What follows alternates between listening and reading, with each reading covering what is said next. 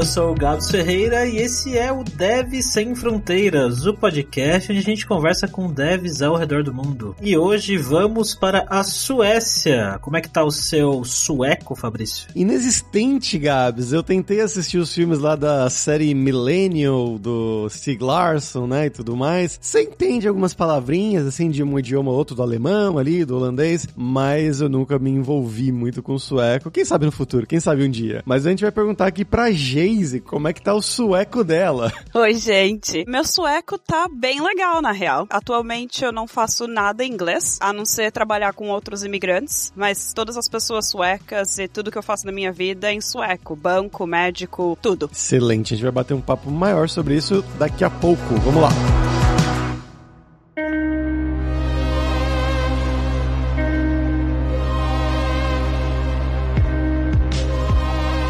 Mas, Geis, pra gente começar aqui, né, eu quero que você conte um pouquinho da sua vida. Então, de onde que você é do Brasil? O que que você fez de estudo, de trabalho, né? Um passo a passo, mais ou menos, da sua carreira até você chegar aí na Suécia. Essa história vai ser longa, uma hora não vai dar. não, brincadeiras à parte. Nascida e criada em Diadema, São Paulo, ABCD, pra sempre. Ô, Gabs, a, a galera vai achar que a gente tem um nepotismo aqui com o ABC, porque tem muita gente Pois do é, ABC. todo mundo do ABC, gente. É sem querer, viu?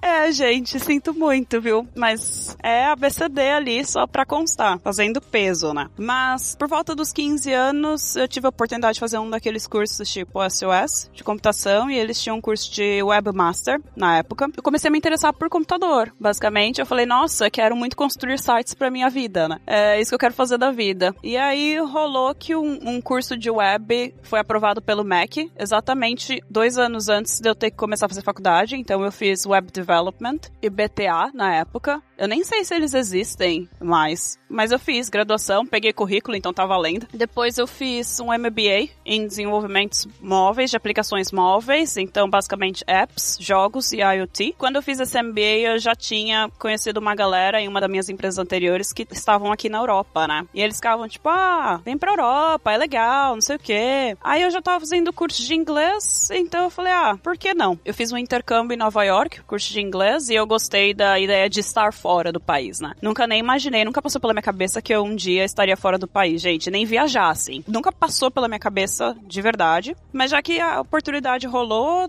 timing foi bom, eu comecei a aplicar pra Alemanha, e uma recrutadora daqui da Suécia me mandou mensagem, tipo, ó, oh, tem uma vaga aqui na Suécia. Falei, gente, onde é que fica a Suíça? é o clássico, é. Aí ela me mandou um documento explicando, tipo, aonde fica a Suécia, sobre a cultura, feriados, coisas do tipo. Eu falei, ah, deixa eu fazer essa entrevista aí, mas quero ir pra Berlim, não quero saber de Suécia. Calhou que eu consegui emprego nos dois países, mas eu, a empresa da Suécia me trouxe para fazer uma entrevista final. E eu me apaixonei por Estocolmo. E foi, tipo, outono, as árvores laranjas, né? Tipo a capa Sandy Júnior cantando sobre as quatro estações, aquela coisa toda, assim, e, e, e gerou aquela nostalgia daquela música. Eu falei, meu Deus, eu preciso vir pra cá. No pior dos casos, eu volto pra Alemanha. Eu acho que essa é a versão curta.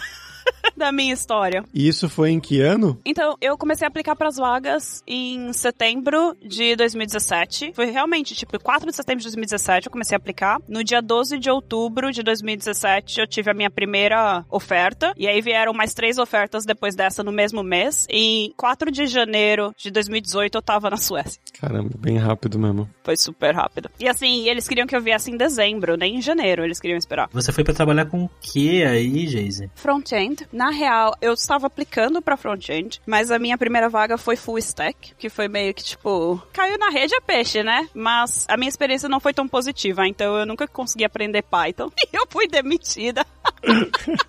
porque eu não aprendi Python em três meses. Caraca. Ai, gente, não consegui entender, sério. Foi muito difícil para mim, não bateu, sabe? É tipo aqueles anúncios sensacionalistas, né? Aprenda Python em três meses. É isso que eu ia falar. Por que você não fez um curso desses? É só fazer, um, né? Salário de 10 mil reais em, duas semanas. É só fazer. Mas eu acho que tiveram muitas coisas, tipo, eu não falava inglês no Brasil e foi uma carga mental muito alta essa questão do falar inglês, né? Quando você vem pra cá, porque do nada você vai de 0 a 100. E foi isso, de 0 a 100 pra mim, porque eu não falava inglês no Brasil, era só ali no meetup de quarta-feira. Quando eu vim pra cá era inglês o tempo todo, você tem toda uma questão de documentação, você tem uma questão de família, um monte de gente mandando mensagem, adaptar no país, no meio do inverno dos caras, comprar roupa, você não tem conta bancária, sabe? Em cima de tudo isso, você tem que aprender Python e você tem que provar que você sabe fazer as coisas e os caras me colocaram com outro brasileiro para fazer pair programming. E meu, aí que o negócio ficou ruim mesmo, né? Porque tipo, eu falava com ele em português e aí eu ia falar com outra pessoa, eu falava em português com outras pessoas do nada, porque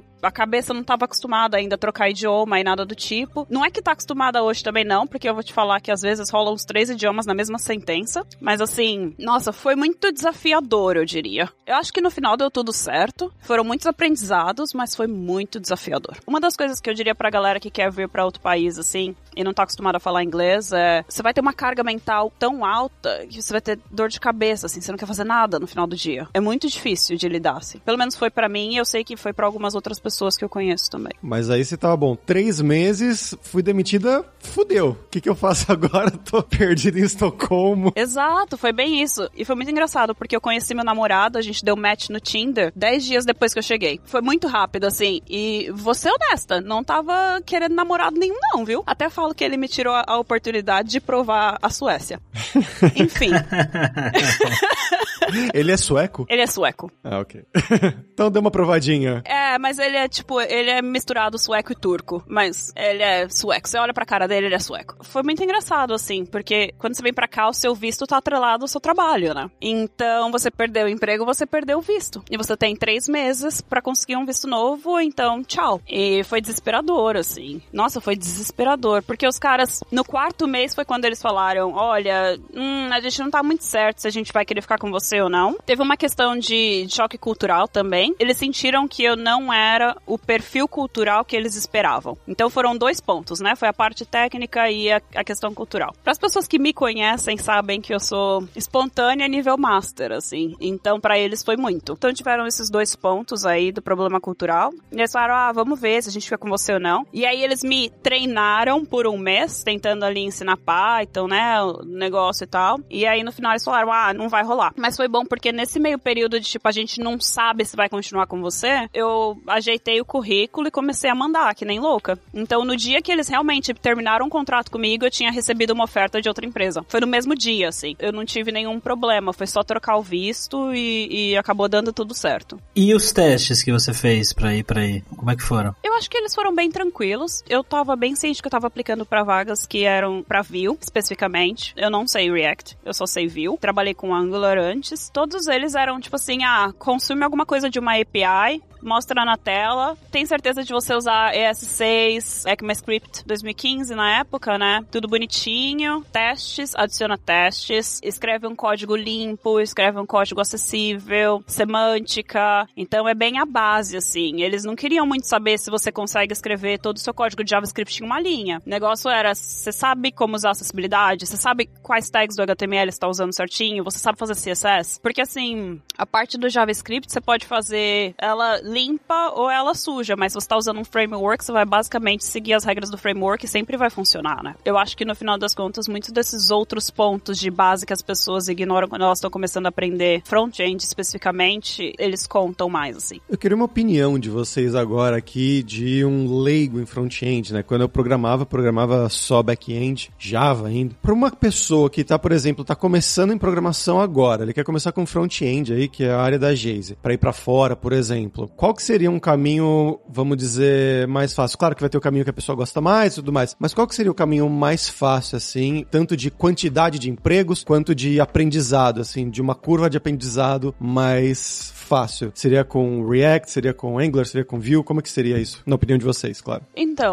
eu acho que depende. Se a pessoa já é familiarizada com programação, vai de React, porque vai ter muito mais vaga. Se você quer arranjar um emprego para ontem e você já tem familiaridade com programação, vai de React. Mas se você é aquela pessoa que teve alguma familiaridade com HTML CSS lá no, no começo e um pouquinho de JavaScript, vai de Vue, porque eu acho que a curva de aprendizado é, é bem menor que a do React. Um dos motivos que eu não aprendi React é porque eu não tenho paciência, que eu acho muito complicado para o que precisava, sabe? Mas eu vou tentar aprender React ano que vem, mas assim, eu acho que eu, eu faria esse peso da onde você está, qual é o seu conhecimento hoje e aonde você quer chegar. Tipo, quanto tempo também você quer chegar. Porque aqui na Suécia eu dei três cursos de programação para mulheres e para pessoas de baixo nível econômico, por exemplo, para minorias, vamos dizer assim. E o curso de mulheres tinham brasileiras nesse curso, e eu dei o curso em 2019. Foi um curso assim de 10 semanas, 6 horas por semana, onde eu ensinei programação HTML, CSS, Git, tudo bonitinho, viu? Essa semana eu mandei mensagem para uma das minhas alunas. Imagina, foi final de 2019, dezembro acabou o curso, e eu mandei mensagem para ela e ela acabou de conseguir um emprego, sabe? Como front-end aqui. Então, não foram nem dois anos de verdade. É, dois anos. Porque foi agora que ela começou o curso em agosto, terminou em dezembro. Então, é, dois anos. Então, assim, mas ela colocou muita energia, muito tempo. E outras pessoas também que fizeram os cursos e falaram, tipo, nossa, foi a porta de entrada para ter a base, né? Então, HTML, CSS, JavaScript é a sua base. Tenta aplicar aquilo num framework e aí é onde você vai começar a desenvolver. É, se fosse o pessoal da sua empresa e falar três meses, não foi em três meses? Fora.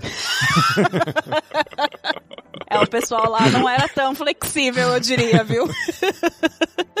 Mas o que, que você acha, Gabs? Ah, cara, eu não sou do front-end pra opinar com tanta autoridade assim. Eu acho que esses caminhos que a, que a Jayce deu aí, eu vejo muito mais vaga de React mesmo. É, eu acho que React tem muito, muito mercado. Se o objetivo for conquistar uma vaga no mercado, você já manja um pouco, que nem ela falou, só vai. Se não, você tá começando do zero, aí acho que é legal pegar o JavaScript ali no início, né, estudar HTML, CSS, que já é bastante coisa, né, HTML, CSS, parece que é pouca coisa quando a gente fala, né, já tem muita coisa, né, Jayce? É, tem muita coisa. Eu acho que foi muito engraçado. Em um dos meus cursos eu fiz um, um, uma apresentação sobre a evolução da web, sobre como que era quando eu comecei e o que a gente tem hoje. E foi interessante para mim olhar e tipo, nossa, em 11 anos o negócio evoluiu assim de uma forma que eu não acho que eu entraria na área de programação hoje se eu tivesse que começar agora, sabe? Porque é, é, é overwhelming, é muita informação. E você precisa ter uma estrutura também. Claro que tem na internet, você vai achar roadmap.sh, uh, por exemplo, que eles têm é, o roadmap de front-end para você traçar o seu caminho bonitinho, você vai entender onde é que você vai, mas ainda assim você precisa de alguém pelo menos para te orientar, sabe? E quando eu comecei era HTML, male male CSS e era isso aí. Eu lembro que demorou três anos para eu aprender JavaScript como front-end, assim, porque não precisava, sabe? Back-end eram as pessoas que faziam as integrações com JavaScript e você tinha jQuery para fazer os plugins, era, era muito mais simples na época.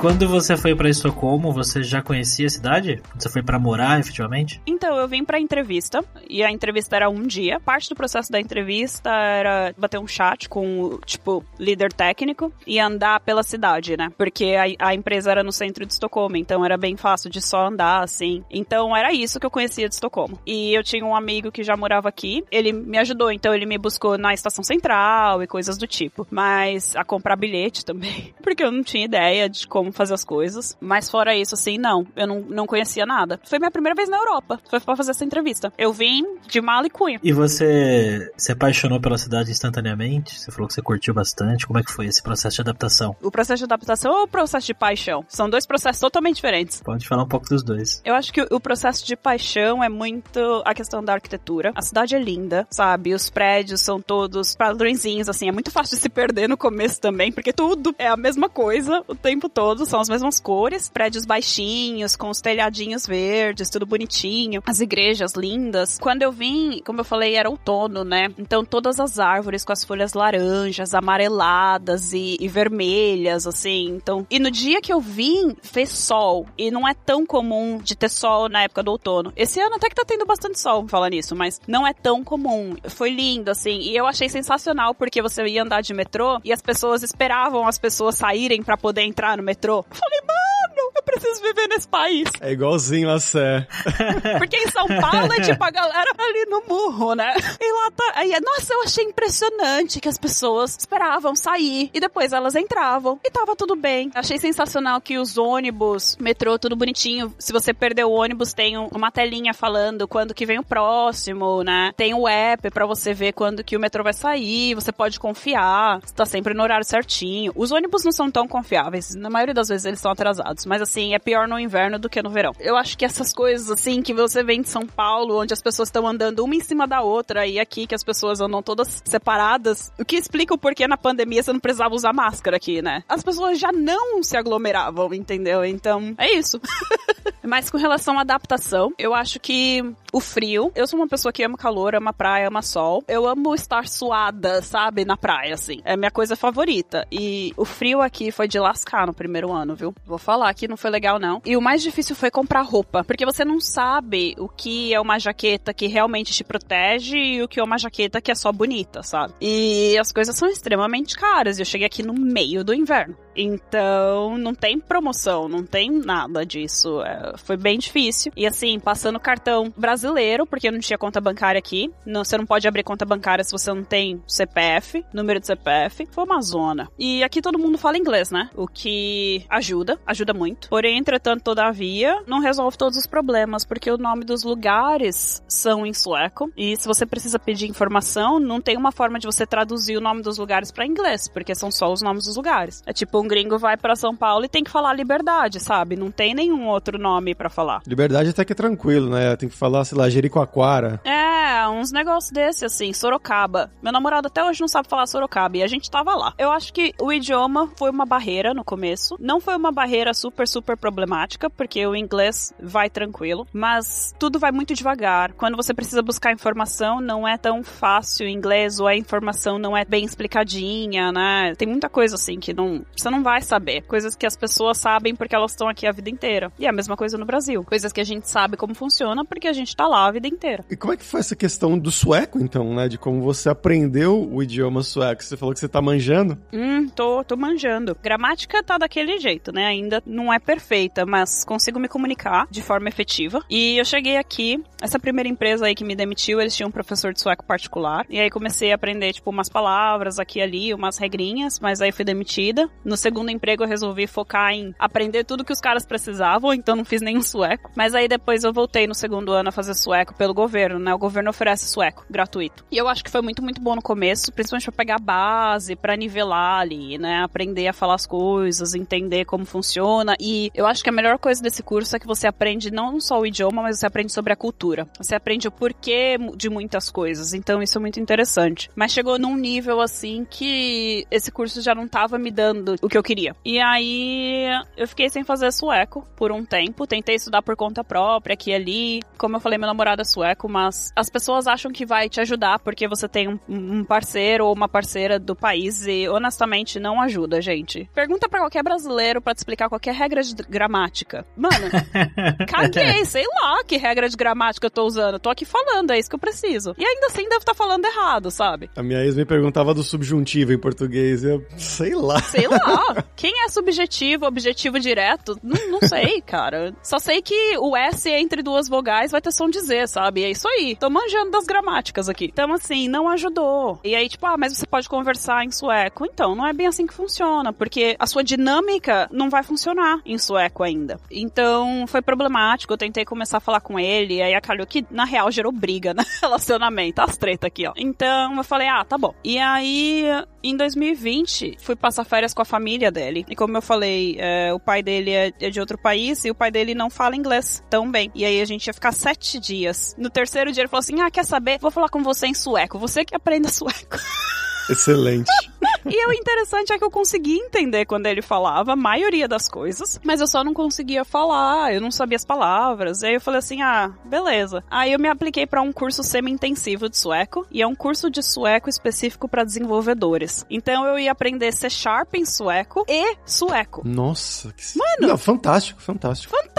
né? Perfeito. Puta ideia de negócio, hein? E é de graça, é o governo que oferece. Essa é a melhor parte. Tipo, as coisas. Educação aqui é gratuito. Eu não tenho direito a pegar nenhum financiamento estudantil ou nada do tipo, mas a educação é gratuita, então vamos lá. E eu comecei esse curso em agosto do ano passado. Comecei a me colocar, meter as caras mesmo. Eu ia no mercado e falava com as pessoas em sueco, pedia para as pessoas repetirem. Quando as pessoas mudavam para inglês, eu respondia em português. Eu não sei inglês. E aí a pessoa era forçada a falar em sueco comigo, né? Porque é muito comum que as pessoas simplesmente mudam pro inglês para serem legais. Nossa, que ódio dessas pessoas. Mas você não fala inglês? Não, ela falava que não falava inglês só pro pessoal. Ah, tá. É, era de propósito. Eu falava que eu não falava inglês. E também, você sabe quando tem aquela galera na rua tentando te vender ou te cadastrar nos negócios muito louco? Aí eu respondi em português, gente. Era muito bom. é a melhor forma de escapar das pessoas. Até um dia que eu vou conhecer alguém que realmente fala português, eu vou me.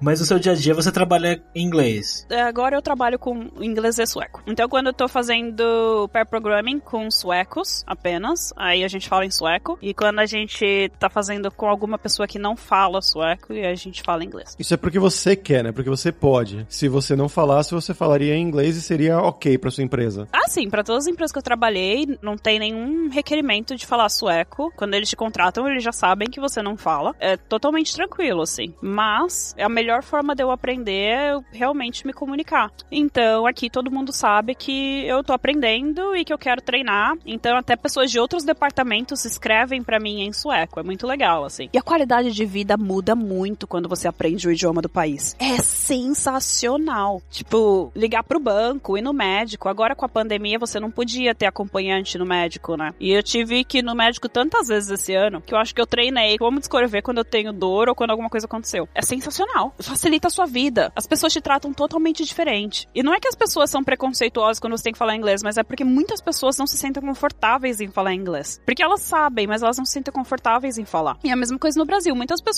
na real, sabem inglês e não falam, porque elas não se sentem confortáveis, elas têm vergonha. Ô Gabs, acho que a gente deu um excelente gancho aqui pra gente pra falar sobre algum momento, né? O momento Alura Língua! Alura Língua, guá, guá, que é o curso Inglês pra Devs, né? A Geise citou esse curso que tem lá na Suécia, por acaso, focado nesse Sharp, no, no caso dela, e sueco. No nosso caso, aqui na Alura Língua, é o curso Inglês pra Devs, que a gente aborda temas variados relacionados à programação. Então vai ter aula sobre front-end, vai ter aula sobre back-end, aula sobre pair programming. Cada instrutor com sotaques diferentes. Então tem pessoas nativas dos Estados Unidos, da Inglaterra, mas também estrangeiros, né? Pessoas da Alemanha, pessoas da Índia, pessoas da Polônia, para você se acostumar com esse sotaque que você vai usar quando você estiver trabalhando, seja no Brasil para fora, quanto se você, como a Geise, resolver aí imigrar para Suécia, para algum lugar fora do Brasil. Então você vai poder se acostumar com o inglês dessas pessoas, aprendendo também, talvez, quem sabe aí um pouco de programação, um pouco de tecnologia também nos cursos. Então, vai lá conhecer e isso vai estar incluso, claro, sempre no mesmo pacote. Você pode aprender inglês desde o zero até o avançado e aí no final, depois do avançado, fazer o curso inglês para dev se você quiser, ou então ir direto pro inglês para dev se o seu inglês já estiver ali naquele nível intermediário, ali quase chegando no avançado, você pode ir direto também.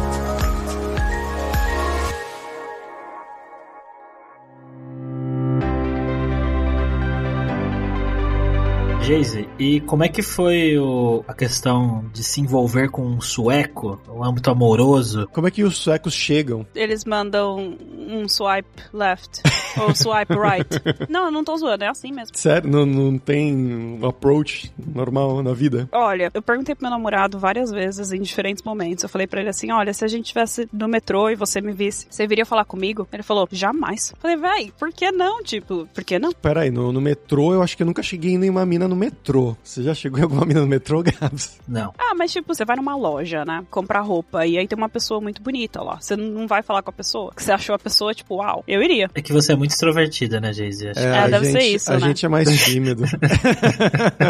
no barzinho, na balada, quem sabe. É, mas isso é uma coisa muito interessante, porque no Brasil é exatamente isso. A gente vai pro barzinho, pra balada, meio que para dar aquela paqueradinha, né? Beijar na boca. Não é tipo carnaval que a gente vai pra tudo, mas assim, a gente vai pra fazer aquelas coisas. E aqui você vai na, na balada e os caras vão. Os caras, né? Todas as pessoas vão, na real, pra beber. Tipo, ninguém quer saber de beijar na boca nesse país. É muito bizarro. Quando você sai, assim. Ninguém quer saber, a galera vai beber. Porque aqui você não pode comprar bebida alcoólica no mercado, igual você pode no Brasil. Aqui tem uma loja específica para vender bebida alcoólica. E essa loja tem horários específicos, então assim, domingo eles nem abrem. Você quer beber no domingo? Melhor você comprar na sexta ou no sábado, porque senão você vai perder sua chance. Então, assim, tem esse controle com relação ao alcoolismo, né? A Suécia teve problema com alcoolismo muitos, muitos anos atrás. E isso vem dos vikings e tudo mais, né? Porque, na real, beber cerveja era mais saudável do que beber água por conta de cólera e coisas do tipo. Então, eles são muito controladores com relação a álcool aqui. E é muito caro sair para beber. É absurdamente caro. Você não tem noção. Tipo, quanto que é uma taça de vinho hoje no, no Brasil? Ó, eu tô na Espanha, aqui geralmente custa uns 3 euros, mais ou menos. 4, no máximo, estourando. Aqui não tem muito parâmetro porque a gente não costuma comprar taça de vinho aqui no Brasil, né? Se você for no bar aqui em São Paulo, sei lá, beber uma Heineken, você vai pagar uns 12, 13 reais no boteco. Se for Skol, Brahma, uns 9, 10. Talvez um pouco mais barato, dependendo de onde você vai. Aqui, vamos fazer a conversão aqui. Cerveja é, é meio que barato aqui, né? O preço normal de uma cerveja, vamos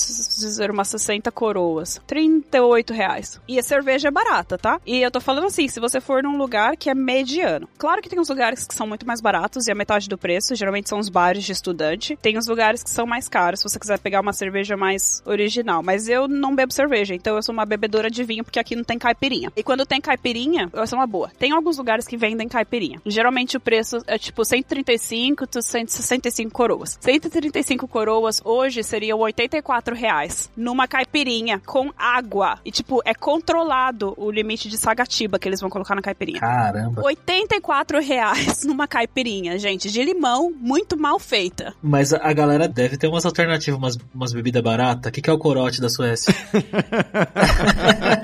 Sim, tem. Tem uns, tem uns spirits que eles chamam aqui, que é tipo a nossa cachaça, né? Assim, que, que é 40, 60, 80%. Tem, um, tem uns diferentes aqui. Quase um absinto da vida. Mas uh, eu não lembro os nomes de cabeça. E eu não bebi nenhuma dessas eu mesma, para ser bem sincera. Mas então, o esquema de você ir nessa loja bem específica para comprar álcool é porque você compra garrafa de vinho muito mais barata do que a taça num restaurante. E é caro de propósito, assim. Tem uma taxa muito mais alta em bebida alcoólica. E é uma questão cultural. E quando meu namorado foi pro Brasil comigo, e a gente tava em Barcelona, três semanas atrás, e aí foi muito engraçado, porque ele falou assim: Eu acho muito estranho que as pessoas podem comprar álcool no mercado. Não deveria ser assim. E eu falei: Então, cara, fora da Suécia as pessoas são normais.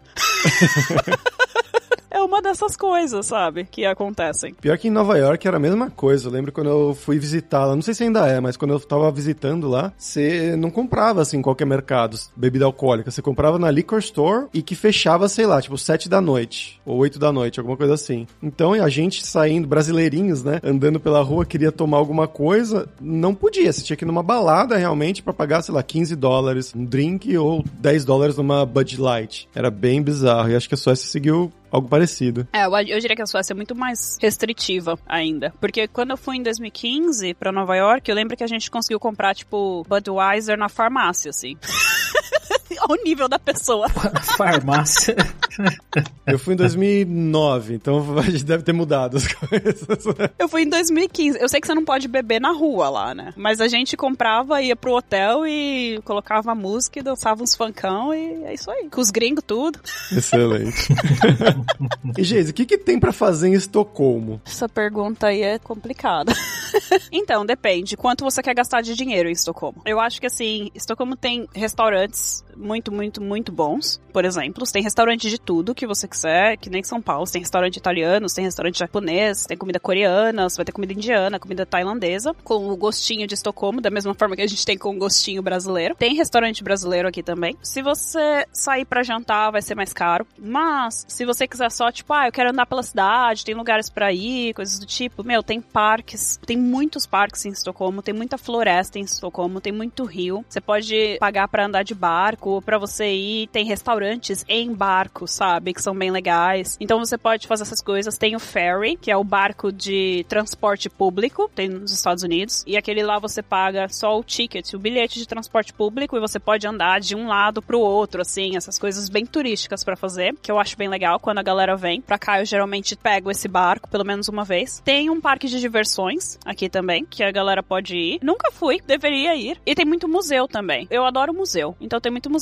tem a cidade velha aqui e se você entrar nos grupos de Facebook, coisas do tipo, você vai achar bastante coisa para fazer. Tem balada, porém tudo caro, no meu ponto de vista. É tudo muito caro aqui. Se você tem dinheiro para gastar, acho que você consegue fazer várias coisas muito legais, mas se você tá tipo on budget, com um orçamento meio curto, você consegue fazer muitas coisas, mas não é tipo balada e bebida, vai ser comprar na lojinha mesmo e beber em casa, que é o que a gente faz na maioria das vezes. E com a pandemia ficou meio que tipo ninguém podia ir pro museu, ninguém podia fazer nada, então eu acho que todo mundo meio que esqueceu como que é sair. Tanto que agora você vai na cidade de sexta-feira e tem fila para entrar em, em bar, sabe, em boteco assim. E é muito bizarro, porque quando eu conheci meu namorado em 2018, a gente foi naquele mesmo lugar numa sexta-feira e não tinha fila para entrar, a gente só entrou e foi tranquilo. E aqui na Suécia tem um treco muito bizarro. Se o guarda do restaurante, não restaurante, mas assim, do boteco ou balada que você vai entrar, não for com a sua cara, você não pode entrar. Eles têm isso na Alemanha também, eu acho uma palhaçada. Eu acho uma palhaçada também. E meu namorado é mais novo que eu, e a gente foi para esse lugar que era tipo free entrance, que é um restaurante que vira uma balada depois das 10, mas eles têm idade mínima para você entrar. E a idade mínima era tipo 26 anos. Aí vai meu namorado com 23.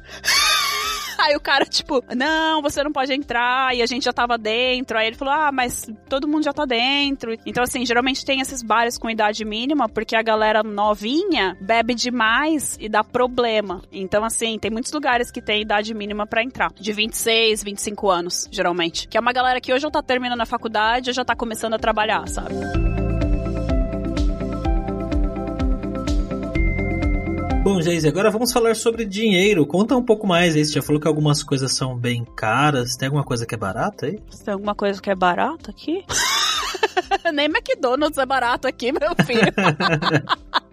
Mas o salário acompanha. Se você tá falando de desenvolvedor, sim. Mas eu acho que desenvolvedor aqui é uma. É tipo, especial, sabe? É privilegiado. Ok, você tá vindo do Brasil, desenvolvedor sozinho tal. Você vai ganhar ali o salário de imigrante e você tá tranquilo. Quanto que é um salário de imigrante, assim? Um salário de programador, claro, né? De dev aí. Vamos dizer, um dev front-end tá chegando aí, um cara pleno. 40, 43 mil coroas. Que isso equivale em dólares, sei lá, em euros ou em reais. Olha, a comparação em reais ela é, ela é, muito injusta por conta da proporção. Eu vou falar a comparação total aqui, vamos ver. 43 mil coroas. Em reais, uh, eh, 26.752 reais. Porém, isso é equivalente em São Paulo, quando eu saí, seria equivalente a ganhar 4.300 de salário. Pelo custo de vida, quanto você gasta com tudo, aluguel, proporcionalmente, seria ganhar um salário de tipo 4.300, 4.500. E quanto que é o aluguel aí, mais ou menos, velho? Ah, depende muito de onde você vai morar, né? Atualmente, eu acho que os aluguéis estão ficando mais e mais caros. Se você der muita sorte, você vai pagar 15 mil num aluguel. Num apartamento ok, meio que numa localização ok, não é no centro. Se você quer morar no centro da cidade, você vai pagar pelo menos 20 mil. E aí, tipo, seus 45, 45% do seu salário vai embora em taxas, né? Equivalente, tipo, IRSS e todas essas coisas. Então, não sobra muito. Então, dos 45 aí, vai, vamos dizer, uns 20 de imposto, te sobram 25 que você paga 20 de casa, o 15 a 20 de casa. Então, tem mais um esquema, depende de onde você mora, o imposto é regional. Então, dependendo em qual parte de Estocolmo, por exemplo, ou em qual parte da Suécia você mora, você paga um imposto diferente. Então, se você mora numa área mais barata, tipo Estocolmo em si, tem um dos menores impostos. Então, você recebe mais, porque você não paga tanto imposto. E aí, se você mora numa área mais cara, não necessariamente a área que paga mais imposto é uma área melhor, tudo depende depende das suas necessidades. Mas pode acontecer que outras áreas que são menores são mais caras, por exatamente por elas serem menores. Então tem tantos moradores, então não pega tanta grana, né, de imposto. Então aí precisa ser um pouco mais alto.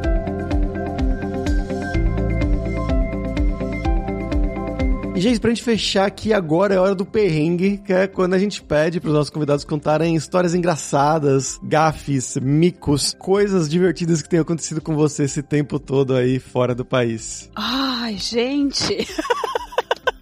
Enquanto você pensa, eu posso contar uma gafe que uma vez eu cometi envolvendo você e talvez você nem saiba. What? Pois é. Eu não lembro se eu já te contei isso algumas vezes, eu acho que não. Teve uma vez que, há muito tempo atrás, a gente gravou podcast uma vez com você no Hipsters. Logo depois disso, na época a gente fazia lives na Alura. E eu fazia uma live que chamava, o programa chamava Alura Live, que era de quinta-feira à tarde. E aí teve um dia que eu tava conversando com alguém lá na live, eu não lembro quem era, eu não, sinceramente não lembro, mas aí a gente citou alguma coisa tipo, ah não, que tem vaga disso lá na Suécia, inclusive teve uma amiga minha que já foi para lá. Aí a pessoa falou assim, a Geise. Aí eu falei assim, ah, a Geise Arruda. Simplesmente saiu Geise Arruda da minha boca. Eu não sei como, nem porquê, não tem nenhuma relação só com ela, mas eu falei Geise Arruda. Na verdade, tem várias relações minhas com ela. Nós duas somos da mesma cidade, ela é de Diadema também. O meu sobrenome é Almeida. O meu último sobrenome é Almeida, então é Geise A. Mas no caso, no dia simplesmente saiu automático, isso eu não sei porquê, desculpa, É, cara. Não, tudo bem, eu nem sabia. Tá perdoado. Tem gente que faz pior, então fica tranquilo. Eu tô aqui pensando em gafe que eu tenha feito. Eu acho que as minhas maiores gafes são, tipo, com relação a falar sueco, né? A gente foi na festa de aniversário de um amigo do meu namorado. As pessoas vieram falar comigo. E claro, as pessoas vêm falar com você em sueco. Eu achei que eu entendia sueco, mas eu não entendia sueco tão bem. E aí calhou que veio essa moça, veio falar comigo e ela começou, tipo, ah, oi, blá blá blá. E eu não entendi o que ela falou. Eu achei que ela perguntou o meu nome. E eu falei meu nome. E eu falei, tipo, prazer em conhecê-la. E ela ficou olhando pra mim assim. Aí meu namorado virou pra mim e falou assim: Ela acabou de falar que é bom te ver de novo. Porque a gente já tinha se conhecido no aniversário daquele mesmo amigo do ano anterior. Eu não lembro. gente, todas as pessoas são iguais nesse país. E foram muitas gafes dessas, assim, que a pessoa falou uma coisa comigo e eu respondi outra totalmente diferente. A gente foi pra um restaurante etiopano também. O meu tom de pele é o mesmo tom de pele da galera da Etiópia. E assim que a gente entrou no restaurante, a- a moça começou a falar comigo no idioma deles. E eu simplesmente respondi em sueco, tipo, yeah, yeah. E aí, tipo, meu namorado vira pra mim e fala assim: ela tava falando com você no idioma nativo dela. Mano, foi, foi, foi uma treta. É, você tipo, é, isso aí, isso aí. É, isso aí, isso aí. Eu não tenho ideia do que ela falou comigo até hoje, assim. Mas a gente dá risada dessas situações e, e move on, né? O que, que eu posso fazer?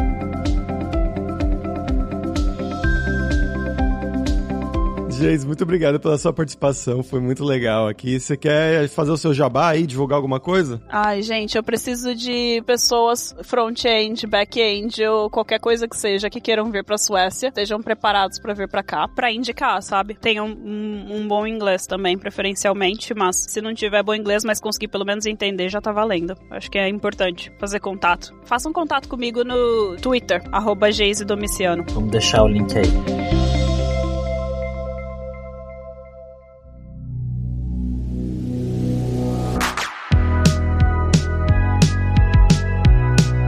Pessoal, por hoje é isso. Tac! Que é obrigado em sueco pela sua audiência. E se você gosta do Deve Sem Fronteiras, recomende para cinco amigos, dá cinco estrelas na Apple, segue a gente no Spotify para nossa comunidade crescer sempre cada vez mais. E não deixe de conhecer a Lura Língua para você reforçar o seu inglês e o seu espanhol e dar aquela força, tanto no seu currículo quanto na sua vida profissional. Algo que a Geise destacou muito bem da importância disso, né, de quando você vai trabalhar aí no ambiente em inglês sem precisar do sueco, é claro. E só lembrando que o ouvinte do Deve Sem Fronteiras tem 10% de desconto em todos os planos. Então vai lá em aluralingua.com.br barra promoção barra Deve Sem Fronteiras e começa a estudar com a gente hoje mesmo. Além também, é claro, da alura.com.br que tem mais de 1.200 cursos de tecnologia, principalmente na área de programação e na área de front-end. Aí tem uma infinidade de cursos de front-end, que é a área, claro, da Geise, e ela citou aqui no episódio, né? Tem também curso de como você criar o seu currículo em inglês ou em espanhol para mandar pro exterior. Então, com certeza vai ter o curso para você. E se você curtiu as músicas de abertura e de fechamento, você quer uma trilha original pro seu podcast, pro seu vídeo, seja lá o que for, você pode contatar o nosso Rick Produtor. O e-mail dele é producer.rickster com ck, arroba gmail.com. Então, pessoal, até a próxima quarta-feira com uma nova aventura em um novo país. Tchau, tchau.